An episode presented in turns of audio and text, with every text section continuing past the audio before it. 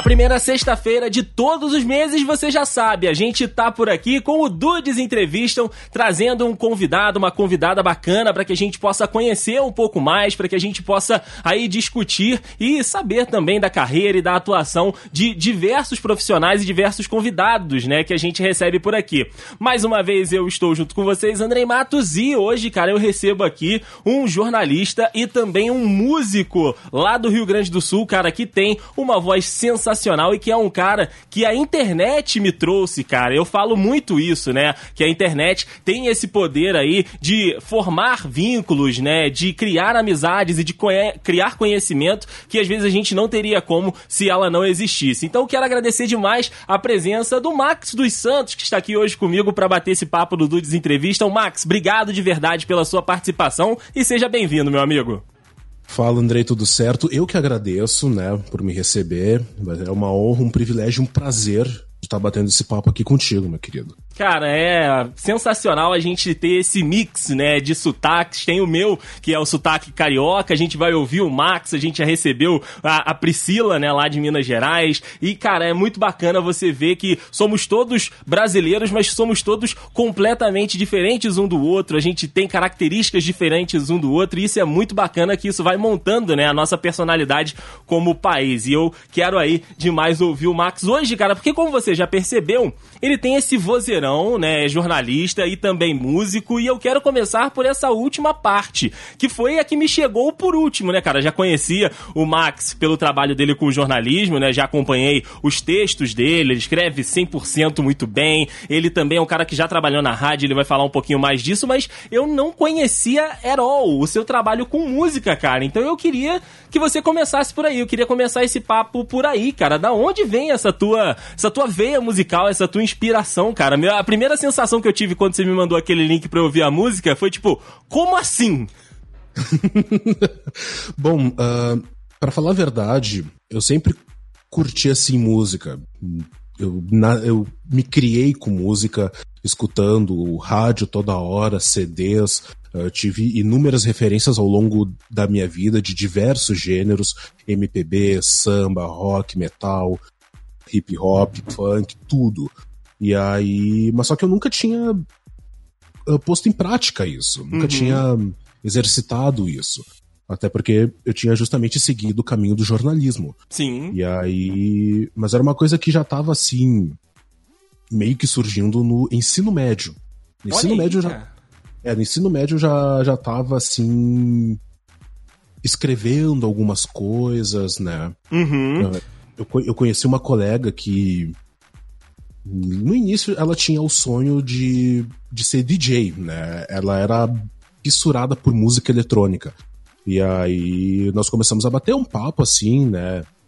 Falando sobre DJs, festivais, sobre o Tomorrowland, essas coisas assim. uhum. assim. E aí ela me passou um programa que ela usava para produzir assim, né, as primeiras batidas dela, né? E aí eu comecei a mexer também, então os meus primeiros experimentos musicais foram com música eletrônica. Olha e aí. aí. É, é um negócio bem bizarro, assim. Sim, sim, é completamente distante do que você acha. Porque às vezes a galera fala que começa ali com a MPB, voz e violão, e você já foi logo no eletro, né?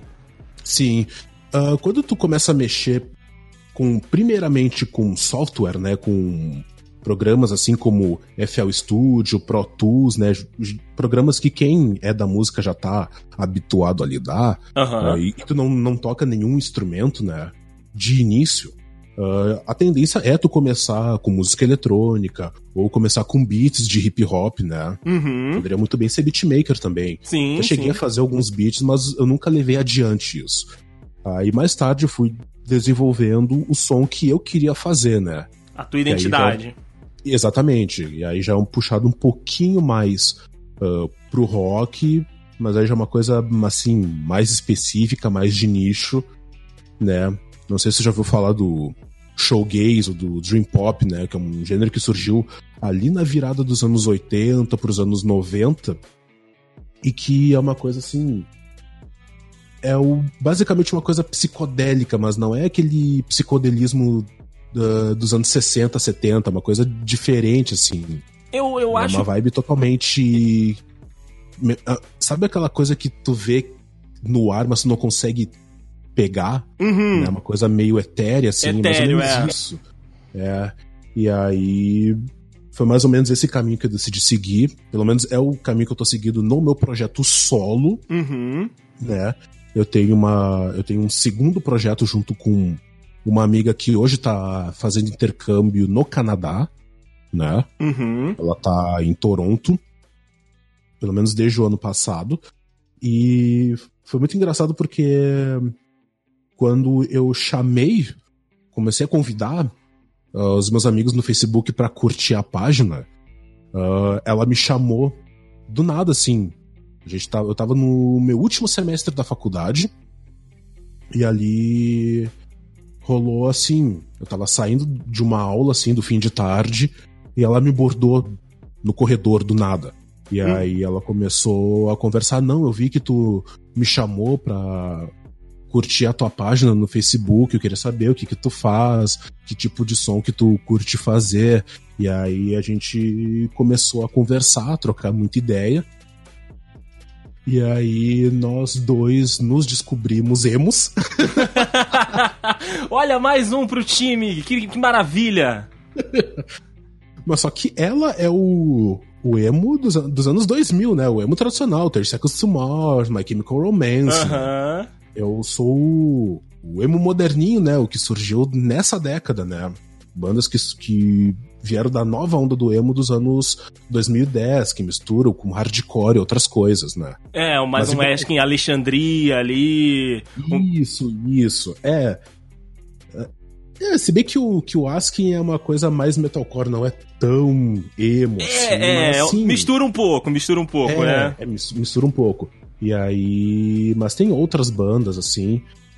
ah, mais, mais recentes, né, do que o, do que o Askin.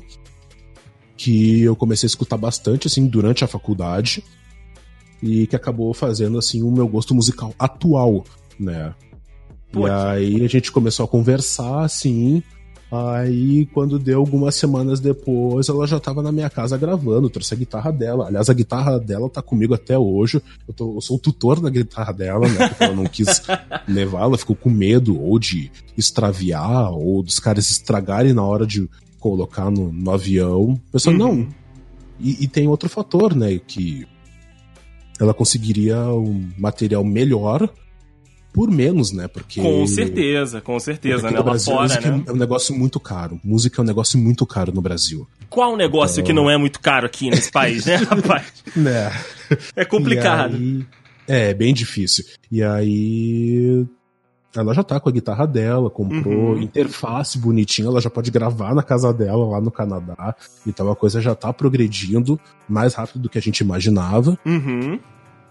Até temos algumas músicas prontas que podem sair a qualquer momento. Boa, boa, cara. Inclusive, né, eu vou deixar aqui no link do post pra galera que tá curtindo é, esse papo aqui com a gente, cara. O Max falou dos dois projetos dele, né? Um deles é o Black Chateau, que é o seu é, projeto pessoal, né? E o outro, o Vice Cult, que é esse projeto formado com essa sua amiga lá da faculdade, certo?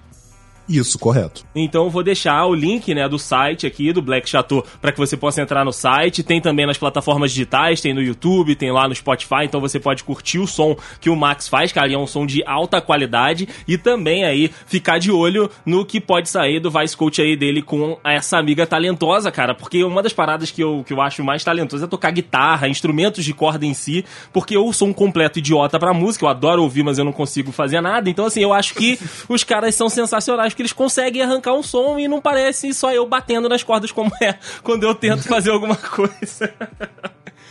Cara, eu vou te dizer que instrumento de corda não é meu primeiro instrumento. Olha aí, cara. Não é. eh, eu também.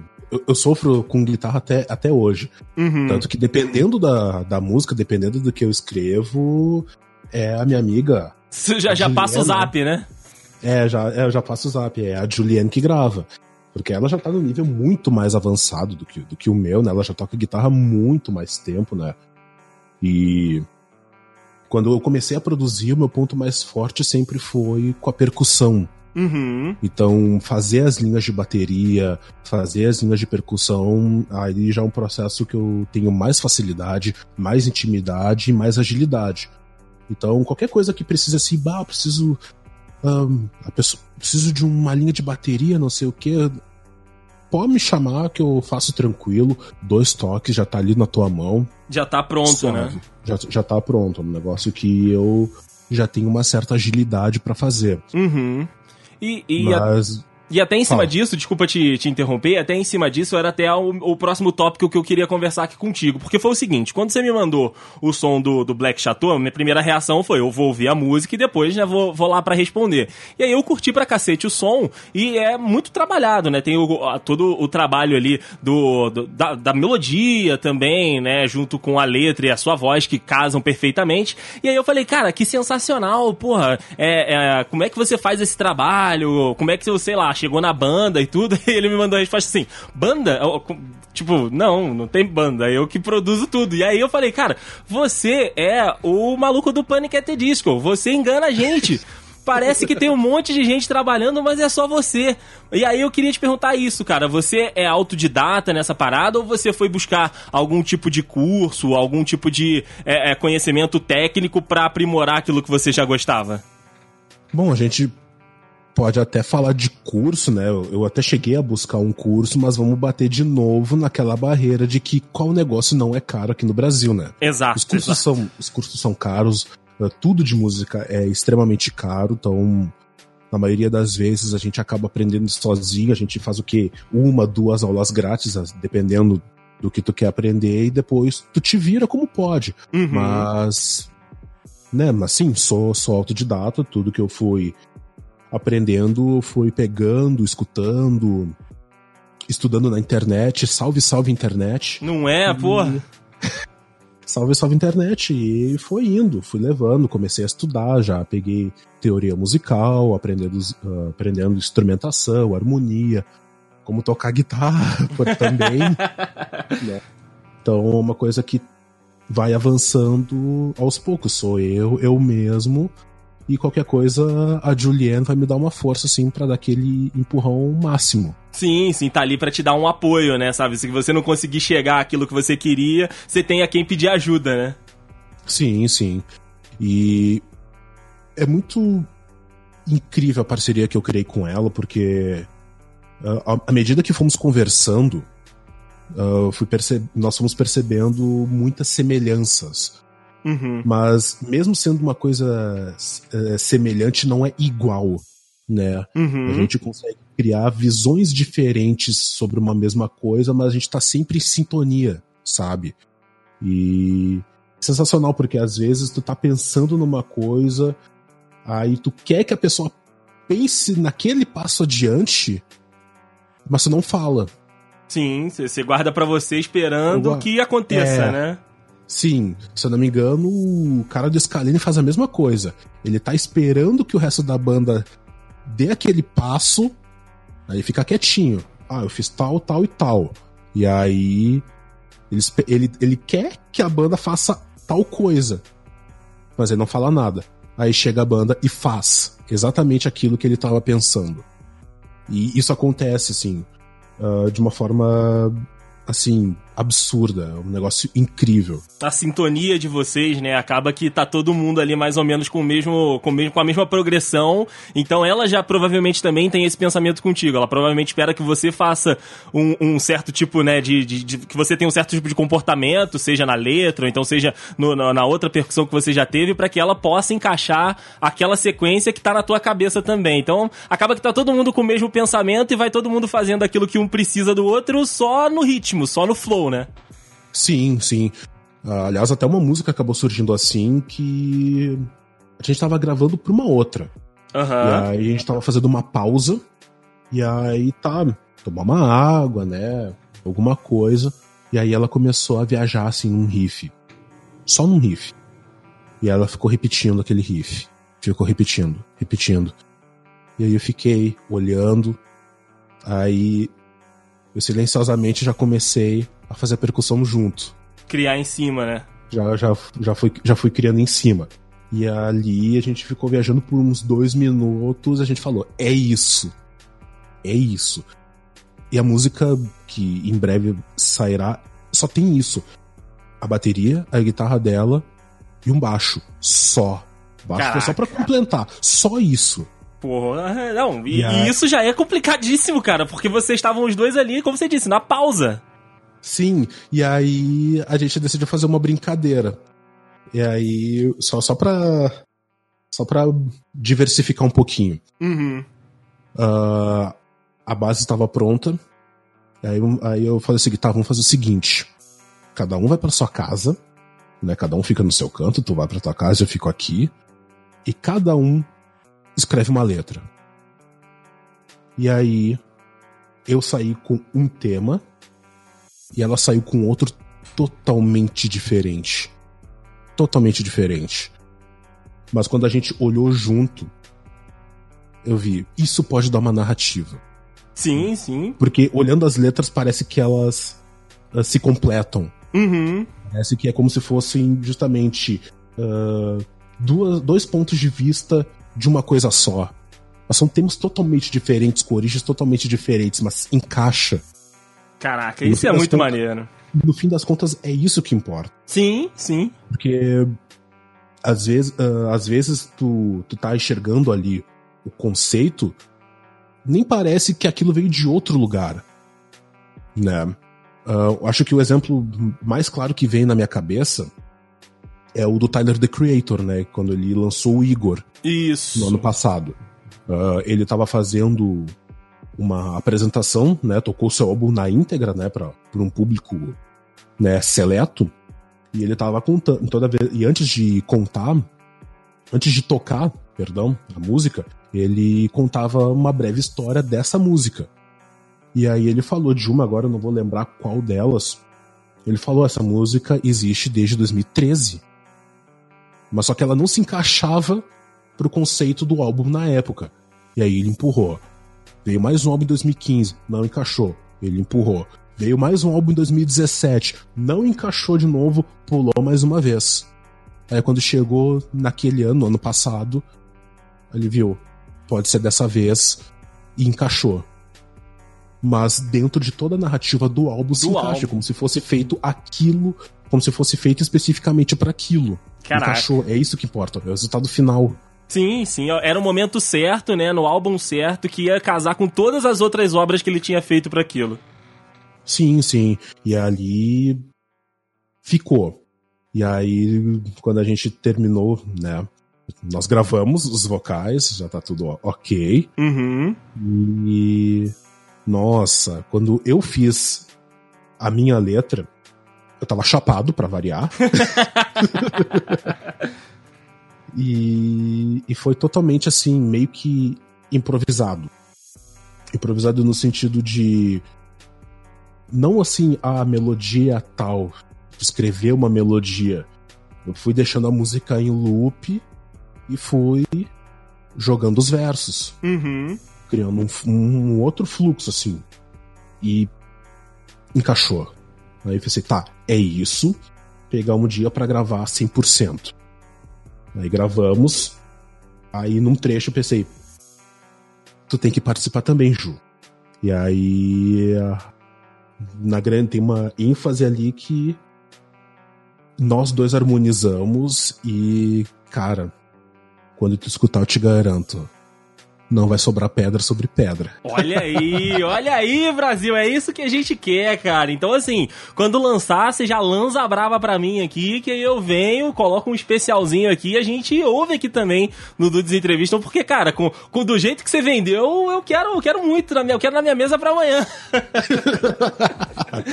assim, a, a, gente, a gente só tá segurando porque a gente quer uh, fechar mais músicas, né? Tem mais conteúdo.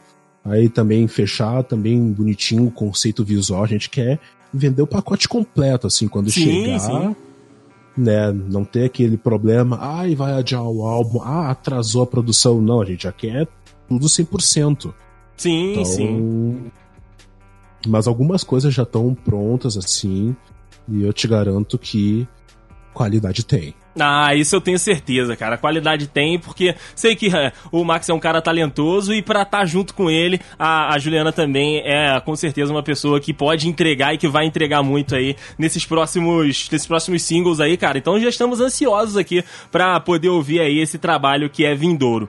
Mas a gente, eu tava falando, né, que o Max chegou até mim por causa da internet, porque a gente tem é, algumas coisas em comum, né, cara? Além da música, que na realidade é uma relação, ele é o produtor, eu sou o consumidor né? Mas ainda assim é incomum porque eu adoro a música que ele faz. Mas, como a gente falou lá no início, somos dois jornalistas, né, cara? Então, assim, é, isso também é uma forma de da gente ter alguma coisa relacionada. E eu queria trazer o nosso papo agora para essa área, né? Por mais que a gente saiba que tem aí, né, um, um movimento de um lado da política. Aliás, acontece dos dois lados da política de tornar a, a imprensa um inimigo, né? De tornar os jornalistas é, inimigos. Nós mesmos acabamos nos tornando tornando inimigos das outras pessoas pela, pela falta de habilidade, né, de alguns profissionais. Mas, cara, com essa pandemia aí que a gente está vivendo e que tá todo mundo passando, na minha visão, eu acho que o jornalismo encontrou um, uma forma de ressuscitar, cara. Uma forma ali de se mostrar relevante de novo. Uma coisa que estava acabando se esvaindo, né? Com a questão de influenciadores, com a questão de redes sociais e tudo. E eu queria saber a tua opinião, Max. Você acha também, você também tem essa visão de que a nossa área, a nossa profissão, meio que tá voltando a ter uma certa, uma certa influência, tá voltando a ter aí um papel relevante com isso tudo que a gente tá passando? Uh, bom, independentemente da situação, o jornalismo é resistência. Exato. Sempre é, sempre foi, sempre vai ser. Uh, sempre vai ter detratores, sempre vai ter opositores. Isso aí. Quando uh, a pessoa já tem que estar tá ciente quando entra na faculdade para fazer o curso. Uhum. Tu vai ter inimigos, tu vai ter gente que não vai gostar de ti. Isso é. Isso é um certo, 100% certo. pelo menos eu, aqui na província, aqui na província de São Pedro, no estado do Rio Grande do Sul, uh, eu presencio uma coisa que me desanima um pouco, que é a sabotagem, né? Uhum. O jornalista se sabota muito. Não sei como é que é pra ti aí na tua região, mas o jornalista se sabota muito. Uh, muitas vezes não é uma classe muito unida. Pô, nem de longe. Não é. E às vezes acontece assim, pequenas picuinhas por nada, assim, coisas pessoais que acabam comprometendo a qualidade profissional. Uhum. E é, acho que esse cenário atual é bem interessante porque deu uma sacudida no pessoal. Deu uma sacudida, né? Porque é o momento de acordar, sabe? Sim. Uh, sim. Temos aí inúmeros casos de, de jornalistas sendo atacados, uh, ameaçados, agredidos, né? Agora isso está mais em evidência ainda, né? Isso sempre aconteceu, mas agora está mais evidente ainda. E aí é o momento que a pessoa percebe: olha, a gente tem que se fechar aqui porque se não somos nós por nós, quem vai ser? Exato. E aí chega um momento que tu tem que deixar muitas questões pessoais de lado e focar justamente no, no, no teu trabalho, no teu compromisso com a informação, uhum. com a verdade e de ajudar as pessoas. Uh, muitas, muitos jornalistas esquecem isso. Esse é, é, ser, é, ser, jornalista não é só aparecer na TV, aparecer no rádio, né? É uma, é uma profissão muito glamourizada, uhum. né? Que não tem lá tanto retorno assim, né? Porque se tu parar pra pensar, cara, quem realmente tá ganhando grana com jornalismo é a nata da nata da nata, assim. Pô, só, só 3% aí do mercado, cara. Uhum. E aí, cara, tem que ter esse compromisso, tem que lembrar todos os dias que tu tá ali para ajudar as pessoas. Exato. Ajudar as pessoas a, uh, por meio da informação, por meio é, do, lutar, do... lutar contra as notícias falsas, lutar contra os boatos, lutar contra os rumores. E lutar contra, né, quem tá ali sempre querendo te derrubar.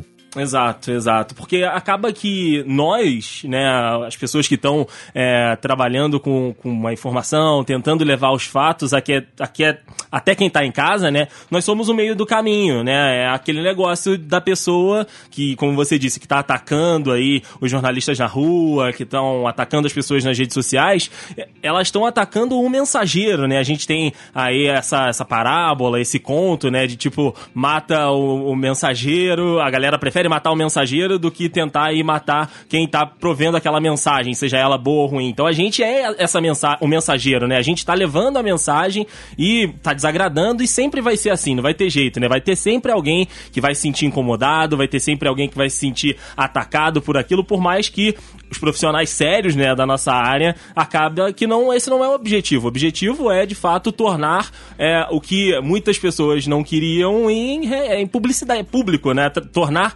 a, aquele fato, aquela, aquela ação, aquilo público para que as pessoas que estão em casa, para as pessoas que estão recebendo essa mensagem tenham conhecimento de fato do que está acontecendo. Então é complicado, né? E aí a gente acaba tendo o conhecimento de um monte de colegas aí sendo atacados, de um monte de gente sendo atacado também nas redes sociais. Mas é, como você disse, na, na parada de ajudar, eu acho que a imprensa é fundamental, cara, fundamental em momentos como esse que a gente vive de, de uma calamidade muito grande, de pessoas que estão assustadas, né, de uma situação que para todo mundo que tá aqui vivendo, né, para a maioria, ela é completamente nova, né, porque a gente não passou por outras pandemias, a gente não passou por outros momentos de exceção tão grande assim que acabasse é, colocando todo mundo nessa situação que a gente tá. Então eu acho que a atuação da imprensa meio que é, é essa ajuda, né, para as pessoas para que elas tenham conhecimento, para que elas saibam, né, como conduzir mais ou menos ali as suas atitudes, as suas ações, enfim, eu acho que é, são momentos como esse que mostram, né, o quão importante, apesar de a gente ter aí é, pessoas no poder falando que não, mas o quão importante é o papel da imprensa na sociedade como um todo. Assim, e, e o público está respondendo. Sim. O público está respondendo porque a maior emissora do Brasil está marcando no mínimo 30 pontos quase todo dia. É uma loucura. Seja, o pessoal tá. É, é. Pros dias de hoje, é, esse tipo de pontuação é um absurdo. É, é quem é que consegue fazer 30 pontos hoje? É, Exato. É, é praticamente impossível. Ainda mais com, com tantos canais, com tantas emissoras, TV aberta, TV fechada, plataforma de streaming, tantas outras distrações né, na, na nossa vida. Uma emissora fazer 30 pontos não é para qualquer não, não, porra, não é mesmo para qualquer um e assim, é de é de se prestar atenção realmente aí, cara, porque pode ser que seja um, um ponto parágrafo, né, para começar de novo uma um, um outro capítulo, né, da, da imprensa aqui no Brasil e no mundo inteiro.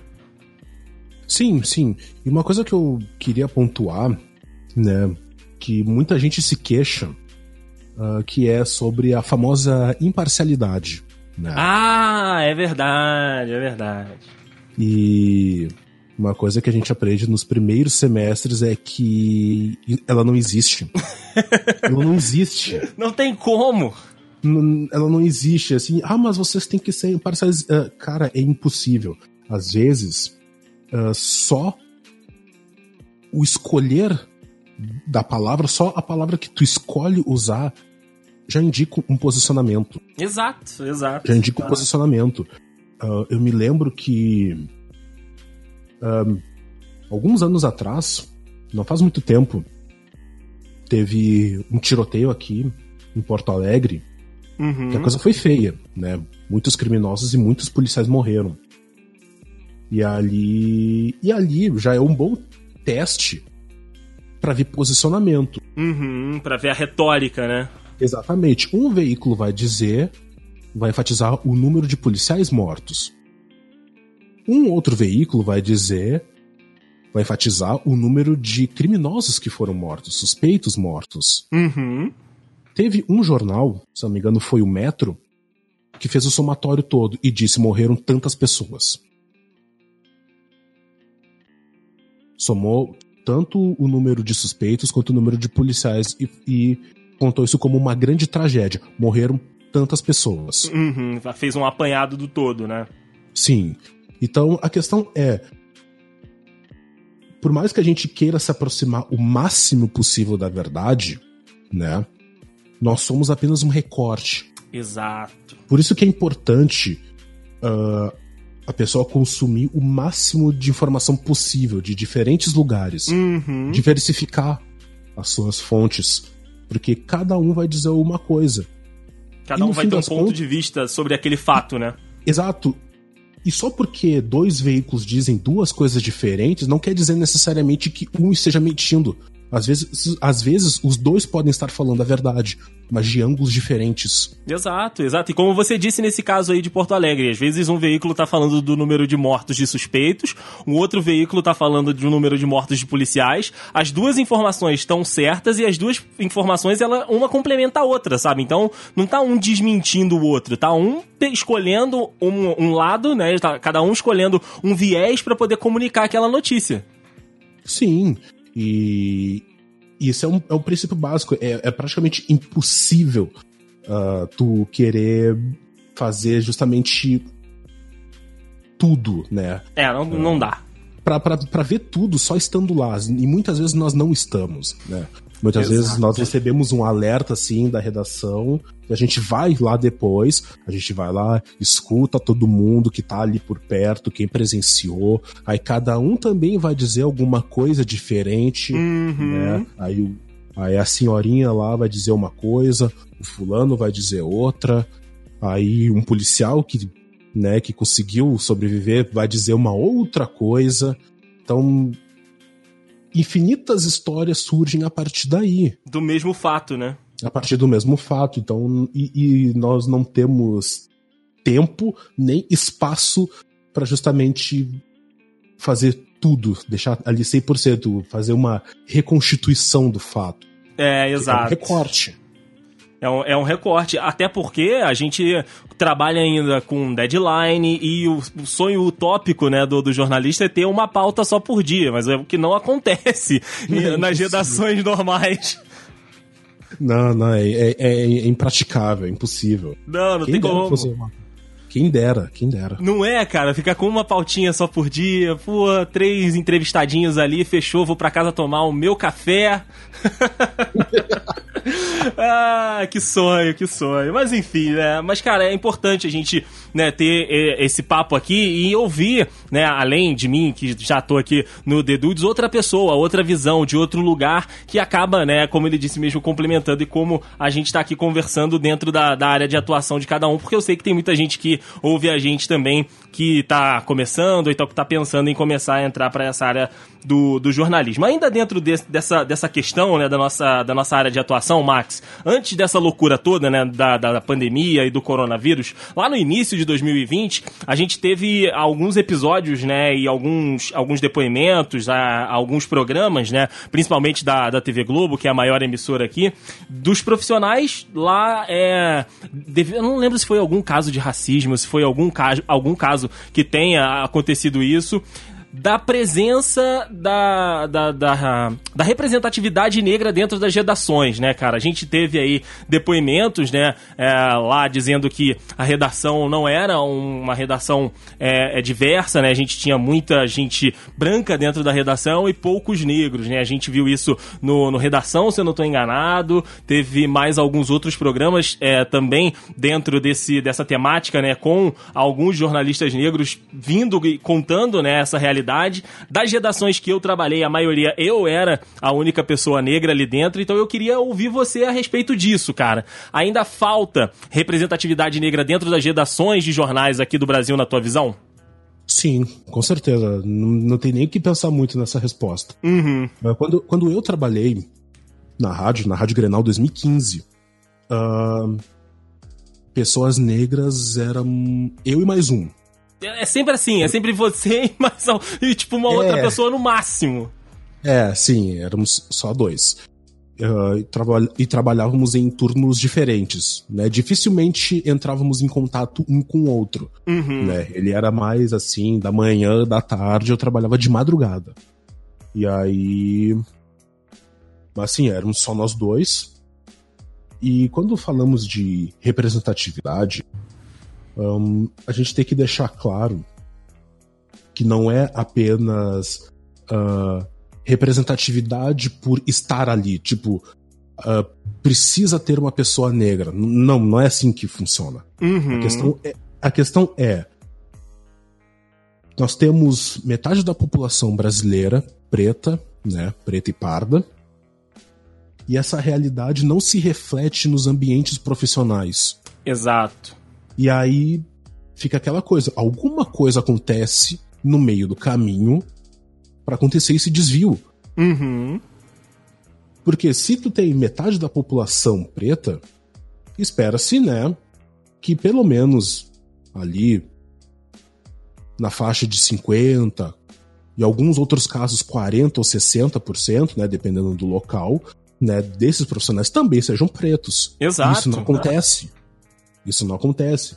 E aí Tá faltando alguma coisa nesse meio de campo aí, né? Exato. E aí tu percebe as coisas que acontecem uh, na vida da pessoa, na família da pessoa, uh, os caminhos, os percalços da escola, no fundamental, Uhum. no médio. Então tem inúmeros fatores que acabam interferindo. Aí quando tu vê, tu é o único negro ali da empresa, ou ali da redação, do teu setor. E não tem mais ninguém. E aí, e, e não é questão assim, ah, de incompetência. Foram fatores externos, fatores que estão fora do nosso controle.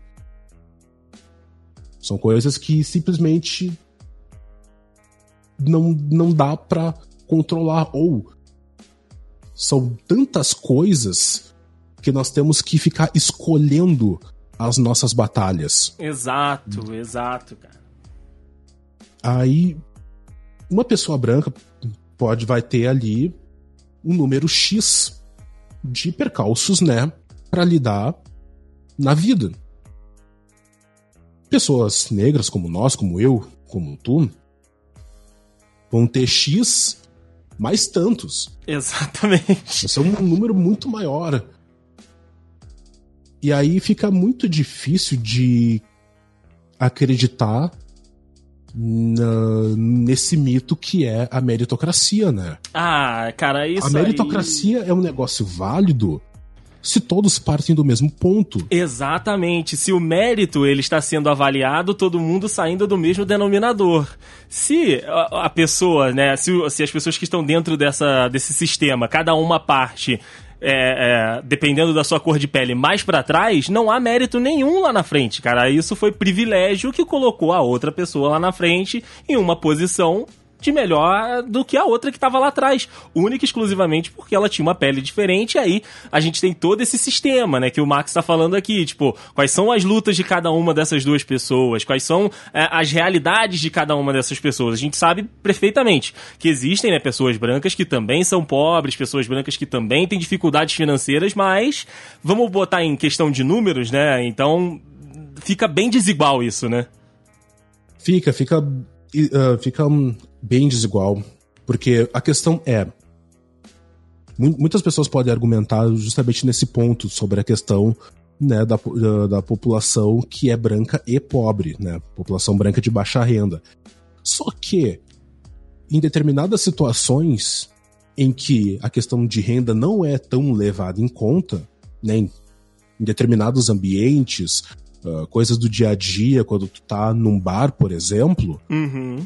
A questão racial vai pesar. A Exato. questão raci- e, e, e também na questão profissional, tu vai botar um branco de baixa renda e um negro de baixa renda. Tu pode ter a mais absoluta certeza que o branco de baixa renda vai ter mais condições ou vai ter mais privilégios para sair dessa situação de baixa renda. Ele vai ter mais chances para sair da situação em que ele se encontra. Exato, exato, cara. Então, assim, o, o, meu, o meu sonho, cara, é de a gente parar de ouvir histórias do tipo, ah, eu sou o, o único negro que conseguiu se formar na faculdade da minha família. Ou então, tipo, ai, cara, minha mãe e meu pai tiveram que é, arcar com, com putz, é, sei lá, 300 horas de trabalho para que eu pudesse estar aqui e eu também tenho que trabalhar. O meu sonho é que essas oportunidades sejam dadas para todo mundo de maneira igual, sabe? Para que a gente tenha é, mais jornalistas negros, para que a gente tenha mais médicos negros, para que a gente tenha mais representatividade dentro do cenário político também, porque a gente sabe sabe que são poucos negros que estão representando né, a gente na, nas nossas esferas do legislativo e do executivo também. Então, assim, é, é, eu sei que ah, pode parecer utópico, mas é um desejo que eu tenho, cara. É um desejo que, que a gente caminhe para um negócio desse, sabe? Para que essas histórias que são é, pingos dentro né, de um deserto gigantesco, que esse deserto ele vire um mar de oportunidades para essa galera que a gente sabe que tem muito talento, tem muita gente dentro aí de comunidades mais carentes, né, de lugares com menor acesso aí a, a, a dinheiro, né, que tem aí uma dificuldade um pouco maior, que tem muita gente ali que seria capaz o suficiente de segurar um diploma, de segurar um rojão, de segurar um, um ao vivo, de segurar um jornal, de segurar uma cirurgia. Então, assim, eu acho que a gente tem que ter aí essa, essa oportunidade para essas pessoas, cara, de parar de ouvir essas histórias de tipo, ah, eu sou a exceção dentro da minha família. A exceção tem que ser aquela, aquela pessoa que, tipo, ah, não, eu não fui pra faculdade porque eu não quis, eu não tirei, né, não, não, não realizei o meu sonho porque eu não quis. E a, a, não o contrário. Assim, é, o meu sonho também é esse, é que a exceção vira a regra. Isso. Por, uh, na, na, na, minha turma, contando comigo, uh, nós, uh, quatro negros se formaram na minha turma. Cara, eu acho que na minha também. Eu acho que na minha ou foi ou foram quatro ou menos. Agora eu não tô, não tenho certeza, mas é por aí. E nós éramos o que? Uns 40, 50 no total. Uhum. Nós, no, então, quatro negros. Uh, três homens e uma mulher. E foi assim sensacional porque eu, né, eu e outros dois, né, a mulher e mais um, um outro cara foram os oradores, né? Uhum. Da turma. E depois a gente começou a conversar, a trocar ideia. E mais tarde, um, quando, né, acalmou tudo isso, né, passou a festa de formatura, a cerimônia, né, quando começamos a dar rumo às nossas vidas profissionais como formados, um, a minha mãe me falou, né, da, das fotos que saíram da formatura, né, uhum. e que uhum. ela decidiu postar nas redes sociais. E eu ali togado com toda a família, né, minha família toda compareceu na cerimônia, porque pelo menos do meu núcleo da família eu sou o primeiro a ter o ensino superior completo. E... parece, parece que a gente tá vivendo o mesmo script, cara, porque daqui também. Exato. Mas uma coisa que me deixou muito feliz foi quando a minha mãe colocou as fotos nas redes sociais. Ela me falou o que aconteceu depois. Ela me falou de amigos dela, de amigos, colegas que decidiram voltar a estudar. Ah, que fantástico. A tentar cara. de novo. Porra, isso é sensacional.